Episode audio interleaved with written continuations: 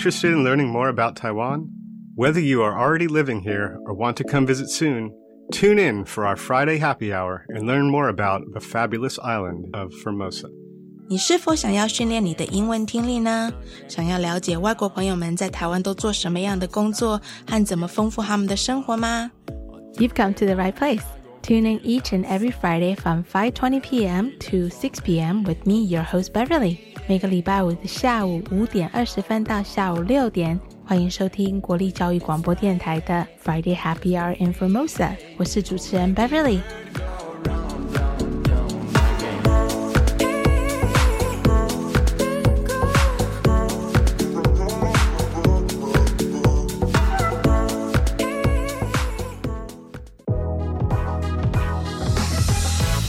Happy Friday, everyone. What's your idea of someone who has a YouTube channel or a so-called YouTuber who makes films about Taiwan? What kind of topics do you think these YouTube channels would do about Taiwan? Do you imagine this all about eating yummy street foods all around Taipei or checking out all these different beautiful natural sceneries all around Taiwan? Well, I'm sure everyone has a stereotypical image of what that might look like, but today I'm going to introduce an off the beaten path kind of YouTube filmmaker who creates these very interesting documentary content about Taiwan, showcasing a different side of Taiwan that you might not know about. 今天要介绍一个嗯比较不一样的 YouTuber。 应该要怎么称呼他呢？因为他其实不算是一个 YouTuber，但是他的 YouTube 频道里面介绍了很多关于台湾的东西，但是应该不是大家想象的那个样子。他并不是介绍台湾的小吃有多好吃，或者是风景有多美丽。其实他是用一个纪录片的方式来记录台湾，大部分连台湾人都不知道关于台湾的东西，非常有趣。Stay tuned for our show today.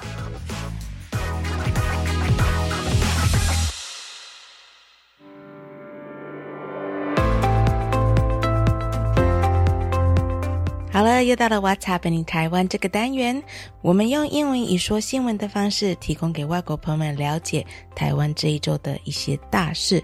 This is our new segment of the show What's Happening Taiwan. If you have been reading the Taiwanese news lately, you probably read about the British rock band Coldplay who just recently played two nights at the Kaohsiung World Game Stadium also called the Kaohsiung National Stadium over the past weekend, which attracted more than 107,000 fans and generated about 550 million NT, which is roughly about 17.19 million US dollars in revenue for the southern Taiwan port city. The number of people inside and outside the stadium reached about 86,000 at one point, a record high for the venue. The stadium and the neighboring areas were visited by more than 170,000 people over the two-day period, which boosted the sales of the city's night markets by at least 30% and lifted the downtown hotel occupancy rate to 90%. To facilitate the transportation of fans, the city government of Kaohsiung also coordinated with the Kaohsiung MRT to increase the number of trains and arrange shuttle buses after the concert. So for the Coldplay concert, it took 82 minutes on the first night and 88 minutes on the second night to complete the dispersal of crowds. People came from all over Taiwan for the Coldplay concert. Roughly about 70% of the concert attendees were from other cities in Taiwan as well as other countries overseas, which included Hong Kong, Macau, Europe, North America, as well as Southeast Asia. To encourage recycling, Coldplay had asked the concertgoers to return their LED wristbands after the show. At the band's first Kaohsiung concert on Saturday, the recycling rate for the LED wristband was at 93%, the fourth highest on the band's world tour so far, after Tokyo, which had a 97% return rate. I believe Westlife was just in town earlier this week and they played three nights in Taipei Music Center as well. In case you're wondering who else is coming into town, I did do a little digging around for y'all. So coming up very soon in December 9th, the soft rock duo Air Supply will be playing at the Taipei International Convention Center. The Grammy nominated One Republic will be playing at the Kaohsiung Arena on January 19th. English songwriter Ed Sheeran will also be playing in Kaohsiung next year, but at the National Stadium on February 3rd. And last but not least, the British rock icon Rod Stewart is going to perform in Taiwan on March 9th next year for his farewell tour. If you are a music fan living in Taiwan, definitely look up all these dates and make sure you get your tickets early. That's all the news for today. 今天的新闻是介绍了大家在新闻上可能有看到那个英国的啊乐团 Coldplay 来台湾表演的事情。 这个在高雄的演唱会听说办得很成功。接下来有很多很多国外的乐团还有歌手要来台湾表演，包括这个礼拜在台湾表演过的 Westlife，还有接下来要来的像是 Air Supply 啊，或者是 One Republic、Ed Sheeran，还有 Ross Stewart 都即将在接下来的这几个月来台湾表演。所以，若是有任何喜欢音乐的朋友，应该是很期待这一些精彩的表演吧。好，那今天的新闻就到这里。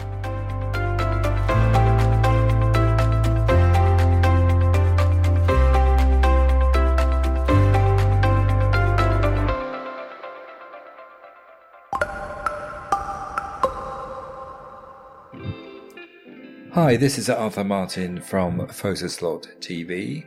I have too many favourite songs to pick just one, but the one I've selected today is uh, Follow Me by Walter Hawkins, the brother of Edwin Hawkins, who was very famous in the 1960s with a song called Oh Happy Day. It's a black gospel sound, a very traditional sound, which uh, reminds me very much of uh, Baroque the rhythm very similar to baroque music and also flamenco music. The rhythm is very, very similar, very natural, very raw. And uh, I just like this area of music. Beautiful hand of applause to Love Center and our pastor and director of choir, Walter Hawkins.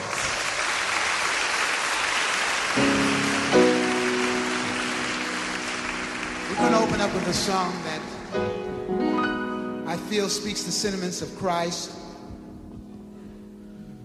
And I think that we should be able to tell everybody, like Paul said, follow me as I follow Christ. That's the kind of life we want to live. Amen? Amen. Folk like to find fault and complain about what you are.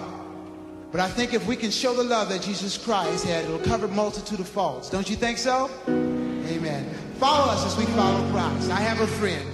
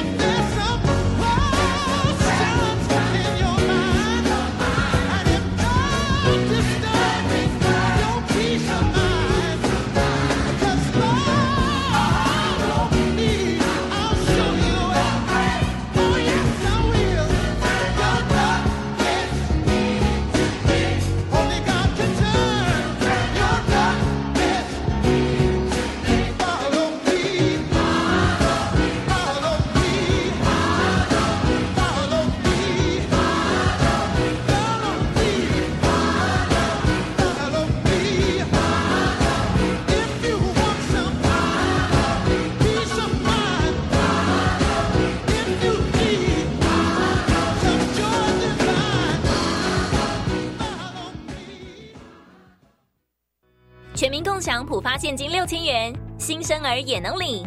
一百一十二年十月一日至十二月三十一日，在国内出生的国民，只要领有出生证明，且生母或生父符合领取资格，就能领。仅于一百一十三年一月三十一日前至邮局临柜领取哦。同时，请提高警觉，小心诈骗。详细资讯请搜寻六千官网或洽客服专线一九八八。全民共享普发现金，财政部关心您。各位听众朋友，大家好，我是内政部长林佑昌。现在一六五反诈骗专线呢已经升级，除了提供咨询服务之外，也可以受理简易的报案，还有检举，更能有效地防止受诈金钱遭诈骗集团来转出。如果有任何的疑虑，请尽快拨打一六五反诈骗专线来查证。内政部关心您。你最近在忙什么啊？因为我想让更多人认识居住的社区，所以正在策划一系列活动，像是工作假期招募、导览、地图绘制。哇，那大家的反应如何呢？很多人都惊讶家乡的文化美景是如此特殊。真的吗？不相信的话，欢迎十二月九日、十二月十日在华山一九一四文化创意产业园区 Change Maker 计划成果展，一起看看家乡的改变。以上广告教育部提供。Land Value Tax Collection for 2023 begins. The payment period is from November 1st to November 30th. Simply scan the QR code on the tax bill with mobile payment or electronic payment app to pay anytime, anywhere. If you don't have a tax bill, you can also inquire about and complete tax payments on the local tax declaration operation website. This advertisement is provided by the Ministry of Finance.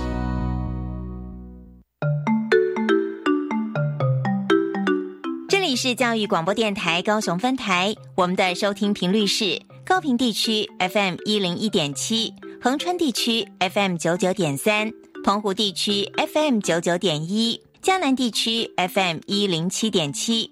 欢迎您收听教育电台所制播的优质节目。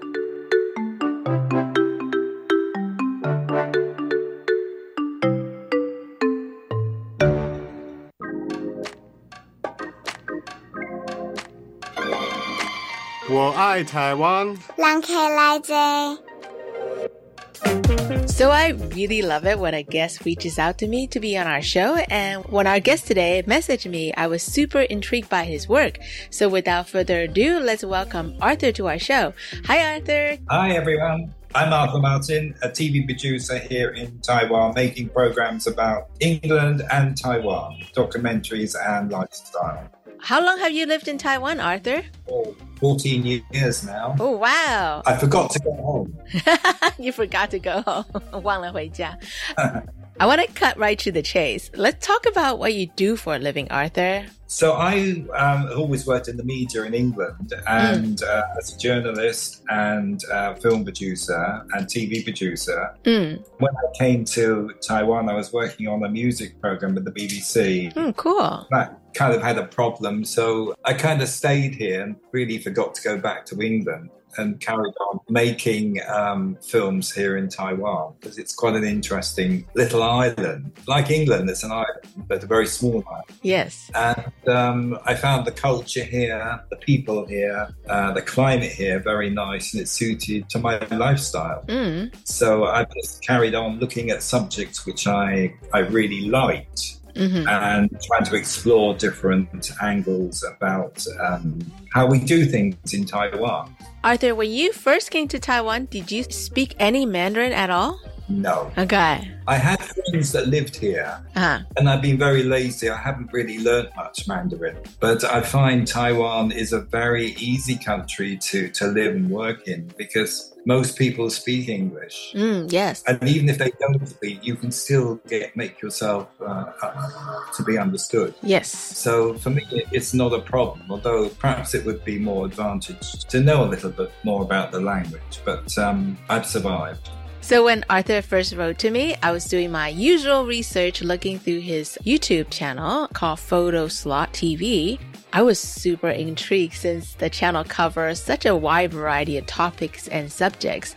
There are short clips that cover local events such as like, you know, the Gay Pride Parade. Um, and then there are also longer content stuff like the almost two hour long full documentary about Taiwan's craft beer scene. Yeah. Let's talk about this YouTube channel that you have. Um, how do you go about selecting your videos, content topics, in particular for the topics, the videos that you do in Taiwan?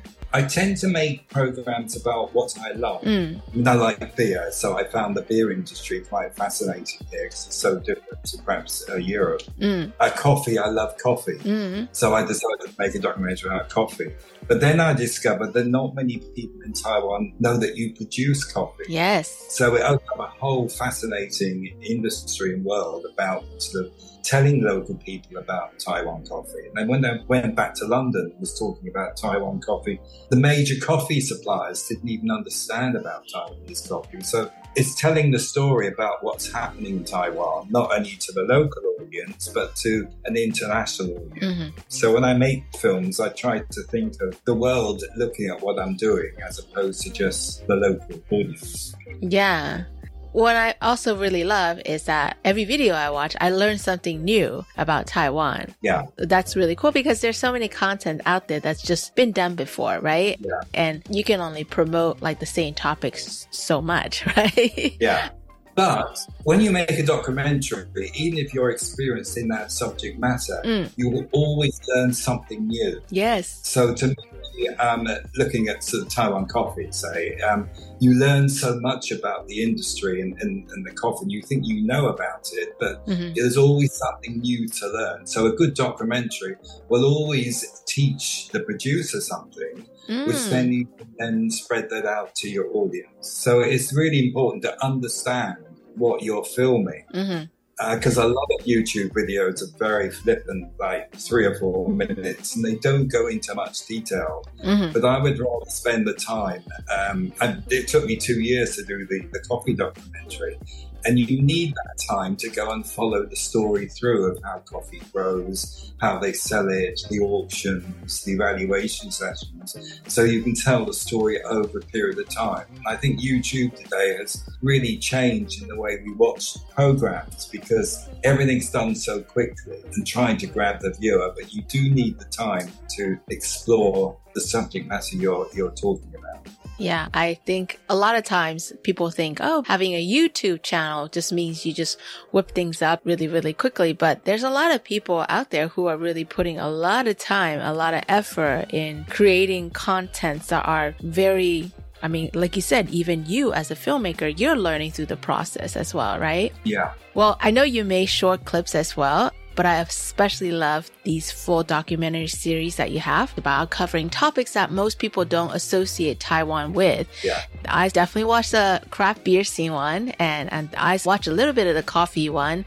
Um, and then I also saw the one that you did on the flamenco scene, which is so interesting. Yeah. Cause I did not know that there is a big flamenco scene, you know? Yeah. So I actually watched the craft beer series uh, from beginning to end, and I have to say I was super impressed by the number of Taiwanese brewmasters you got to interview. I know you said that it took you almost two years, um, but you pretty much cover like all the Taiwanese craft breweries that I actually want to go and visit.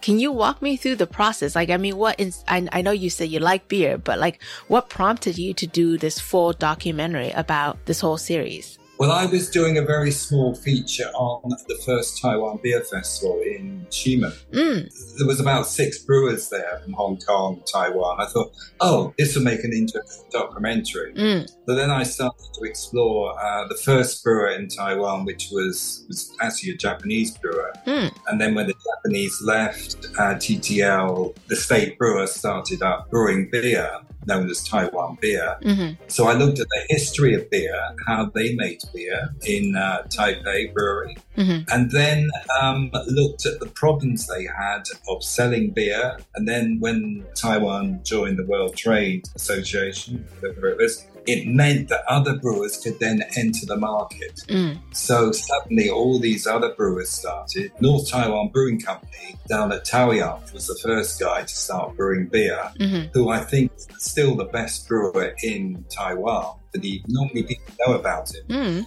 And then I started looking at the other brewers, all the Americans that, that came in and started brewing with their styles, hmm and looked at the whole industry and to ask, what is the taste of Taiwan beer? Does it have its own taste? hmm And yes, it does, because a lot of local brewers use local ingredients, mango, some of the flowers here, um, some of the herbs. So you get a very unusual style of beer. hmm But this is, I think, one problem with Taiwan because even if you're doing like Italian food, uh, French food, there'll be a local twist to it. Yes. so if you go into Italian restaurant in Taipei that, that has an Italian chef, Mhm. you expect full Italian. If a Taiwanese has come in, they'll tweak it. oh yeah. Although there's a, there's a few Italians in Taiwan and uh, Hawaiian, some of the best Italian food I've ever eaten. uh-huh. So it's the approach to when you take a, a subject like beer, chocolate, coffee, do you tweak it to a Taiwan taste? Yeah. And I think sometimes this where Taiwan slightly goes wrong. So I don't think all these tweaking of the taste really enhances the product. Yeah. So we got some very strange beer like sweet potato beer. Oh my God. cucumber beer. Actually, cucumber beer was quite nice, but Taiwanese do have this way of tweaking. Yeah. The beer is really difficult here because it's so expensive to import the hops, the grain which, which is needed. Mhm. The guy in Yilan that tried to grow his own hops, but it was not easy. Mhm. So the price here is, is quite expensive. Mm. But there's some interesting flavors of traditional beer here in Taiwan. Uh, I know you were talking about chocolate earlier. Have you ever considered doing a film on chocolate? Because there's actually quite a bit of chocolate cocoa farms here. Yeah, I'm actually starting that now. It's been planned for a year or so. Oh, cool. So I started tasting chocolate a couple of years ago here in Taiwan Mhm. from Pingtung. Yes. And there's a couple of guys doing some really interesting stuff. And what makes Taiwan chocolate interesting is not many people know about Taiwan chocolate. Mm-hmm. And chocolate was always looking for something different. So they will search for new chocolate and the kind of cocoa that's being grown in Pingtung. Some of it's very beautiful, very sweet, very fruity, very nice flavors. Mm-hmm. So I think the right marketing and promotion, there is a, a good market for Taiwanese chocolate, but very limited supply. So it can become a bit expensive, a bit like Taiwan coffee. Arthur, you know what I also love about your video is that your interviews, you you often interview such a diverse group of people on any of these subjects that you do. I feel like by the end of the videos, I get a very um, unbiased perspective on the particular topic that you are focusing on. For example, you not only just interview expat brew masters and breweries founders that have been making craft beer here in Taiwan, you also interview a lot of the local Taiwanese doing the same thing, or even people who are tasting beer. You try to get like a different variety of people to get different perspective. Did you find it very difficult to get people on board about participating in the documentaries and the films that you do? No, it's quite easy. You just hmm. go up to people, ask them. What I find difficult is to getting the Taiwanese to speak, especially with chocolate and coffee.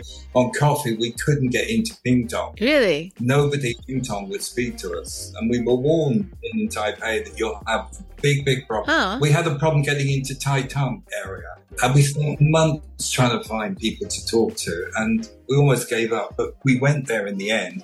And what was surprising was Taitung coffee, I think, was one of the nicest coffees. And it's not known for coffee growing area. Uh-huh. So um, sometimes you can be surprised and you just need to keep on. Yeah. But I think the way that Taiwanese look at the media here uh, is is kind of different to perhaps the West, where we appreciate the value of the media. But in Taiwan, a lot of people think you have to pay to be part of a TV documentary or program. Mm. So you have that barrier to get over. Mm-hmm. And also there's the language barrier as well. But language shouldn't be a problem because if you've got a good story to tell about your product, then the media is a great way of using your the channel to get your message over. So that is one big problem, trying to get people to talk about their products. Well, so I'm curious. You said that you're not like super fluent in Mandarin. So how do you approach Taiwanese people that you want to interview? How does that usually work? I can take a translator with me. Ah, okay. But you will find that many people can actually speak some English. Yes. And I'm, I'm surprised. People say, I can't speak English. But then when they start speaking, there's, there's something great. Yeah. Uh, so it's confidence on the person that they're not good enough. But I always find you can get the story out of. So, Arthur, I also noticed that you film quite a bit in Europe, uh, in particular in England. Yeah. Tell me, do you focus on different topics and subjects when you're filming in Europe versus when you're filming here in Taiwan? I mean, obviously, right?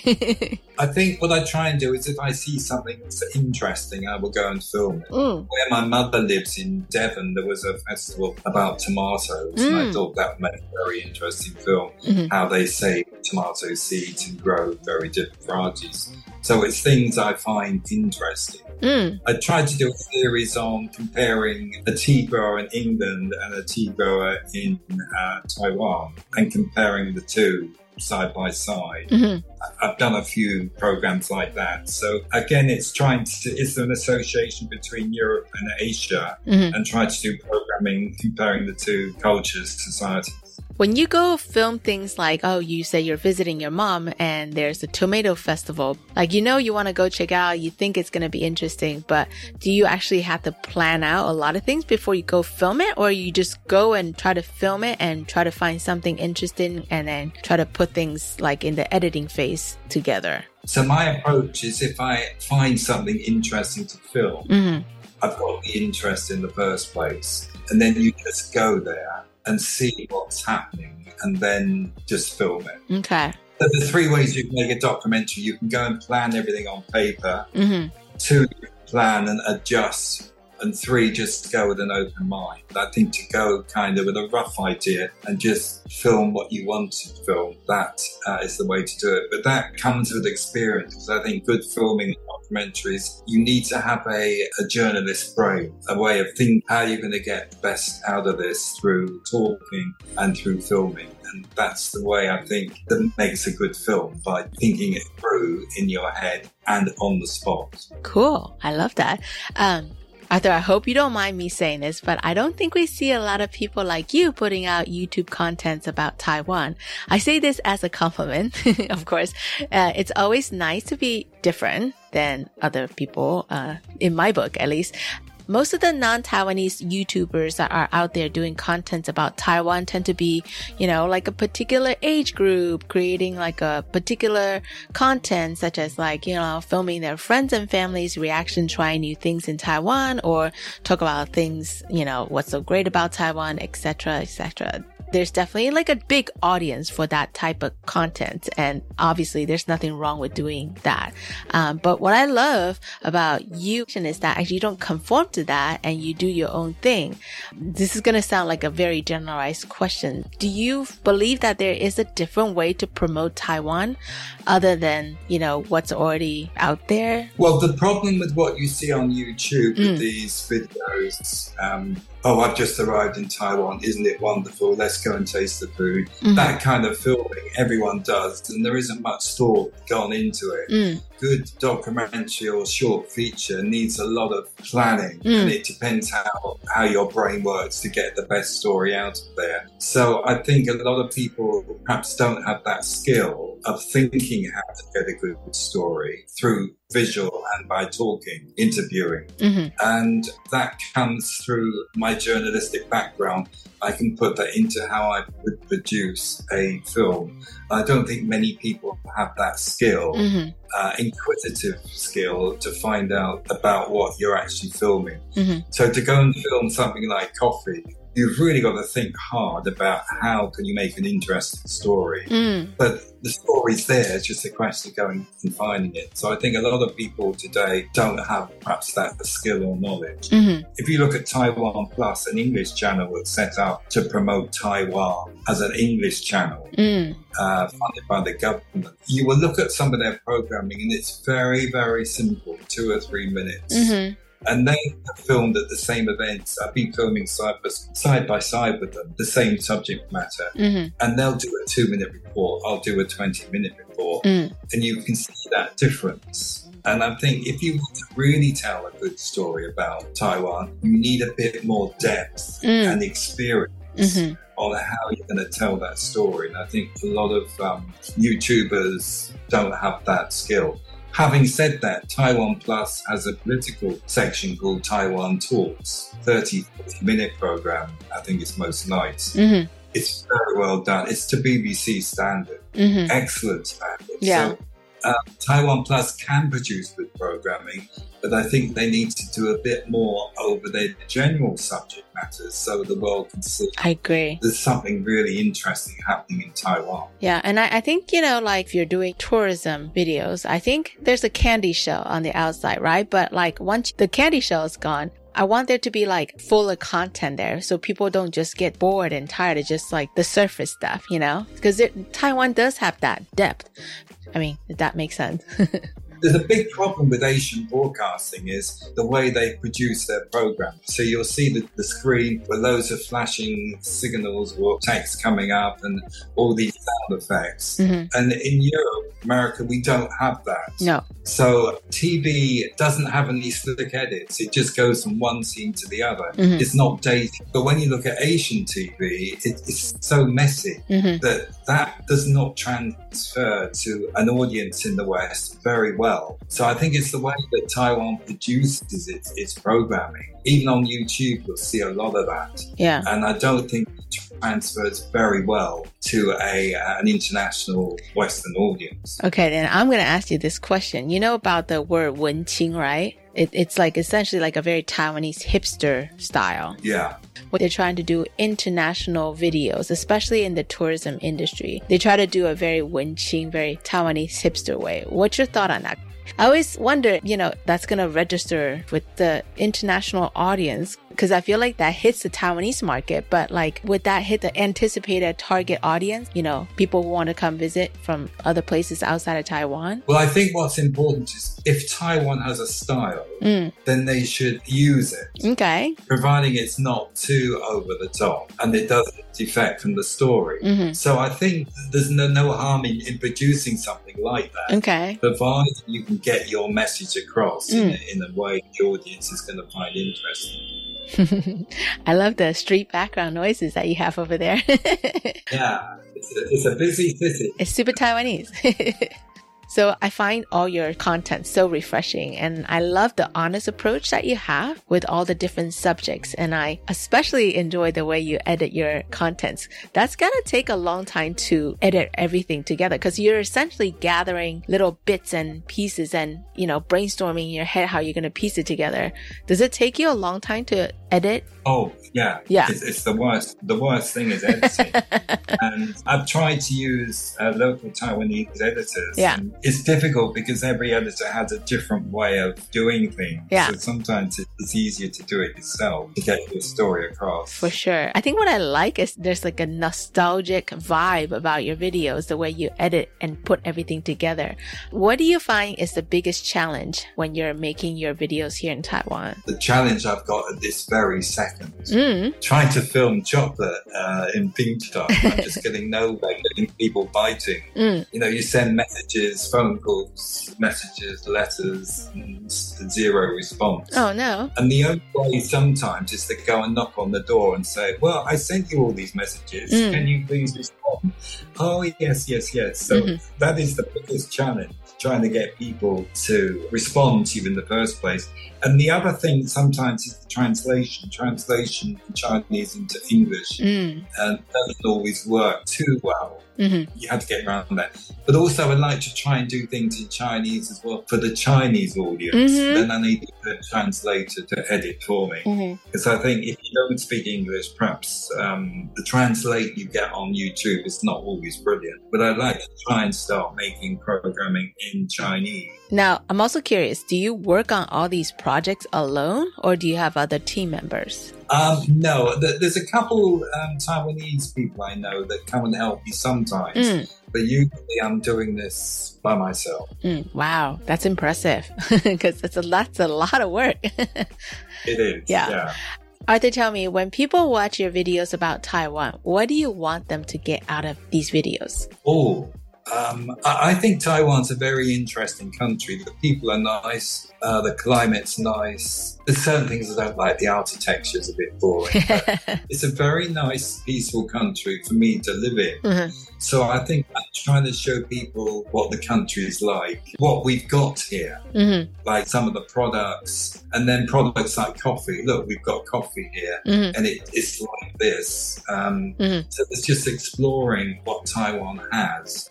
Mhm. Because most people in the West really don't know much about Taiwan. No. And you've got this big Thailand confusion. Yes. Oh, All the time. live in Thailand. so Taiwan needs to do a lot to promote itself. Mhm. And with the Chinese situation, Taiwan is really hot on the world at the moment. Yeah. And this is a marvelous opportunity because people know about Taiwan. Uh huh. So uh, it's people like me and other programmers here that can make programs to, to tell the world about Taiwan. And uh, it's kind of somewhere different that people don't know much about. So Uh-huh. I'm hoping people can just understand a bit more about what Taiwan is. Well, I am very curious about this one last question. I know you mentioned you're working on the chocolate thing. You're also working on the Taiwan rail thing. What are some of the other topics you've been itching to explore about Taiwan? Well, the, you just mentioned the indi- indi- I can never say that word. Indigenous. I think that culture is really fascinating. Yeah. And it's subject matter which has been tackled. Um, it's really a difficult one to film because I think it's just the way the attitude of the world to it. It's if it's a second subject.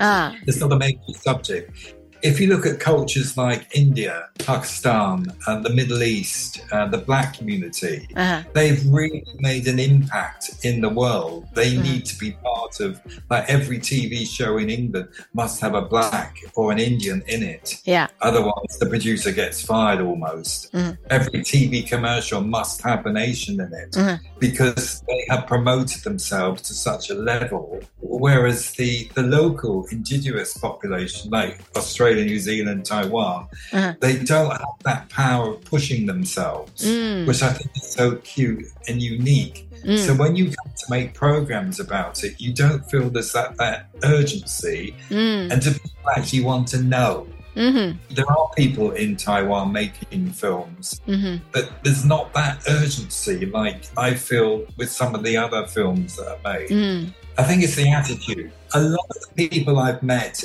in the chocolate industry and the coffee industry are from the indigenous population. Mm. know, they're local farmers, local mountain people, Mm. and they turn like from betel nuts onto coffee and now onto chocolate. So that's a start of talking and filming the local Taiwanese because they are part of the industry that keeps the country going. Yeah, for sure. I want to thank you so much for taking the time out of your busy schedule to chat with me, Arthur. That's great. Thank you very much. And I really think what you're doing is awesome. And I urge you guys to go and check out Arthur's YouTube channel, Photo Slot TV, to get some very interesting perspectives about some things that you normally wouldn't associate with Taiwan. Well, thank you very much. Great. You're welcome.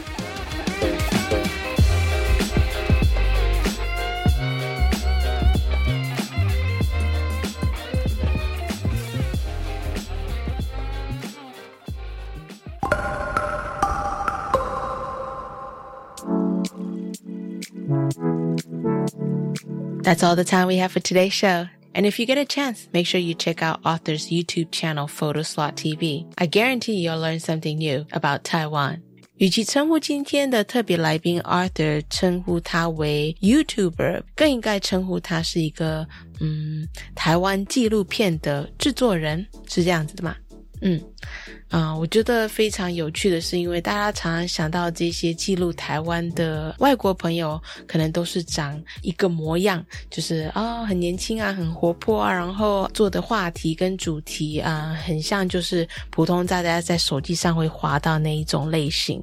但是 Arthur 他坚持他的风格，然后他坚持他想要做的东西，用他自己的方式来诠释他眼中所看到的台湾的人事物。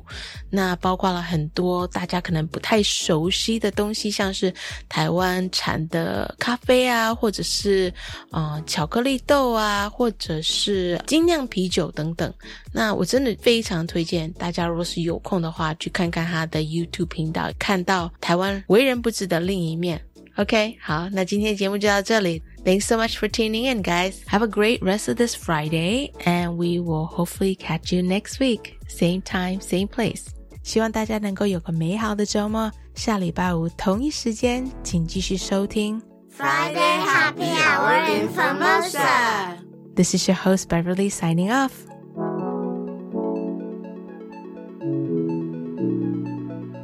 再会，下礼拜见。 See you next week.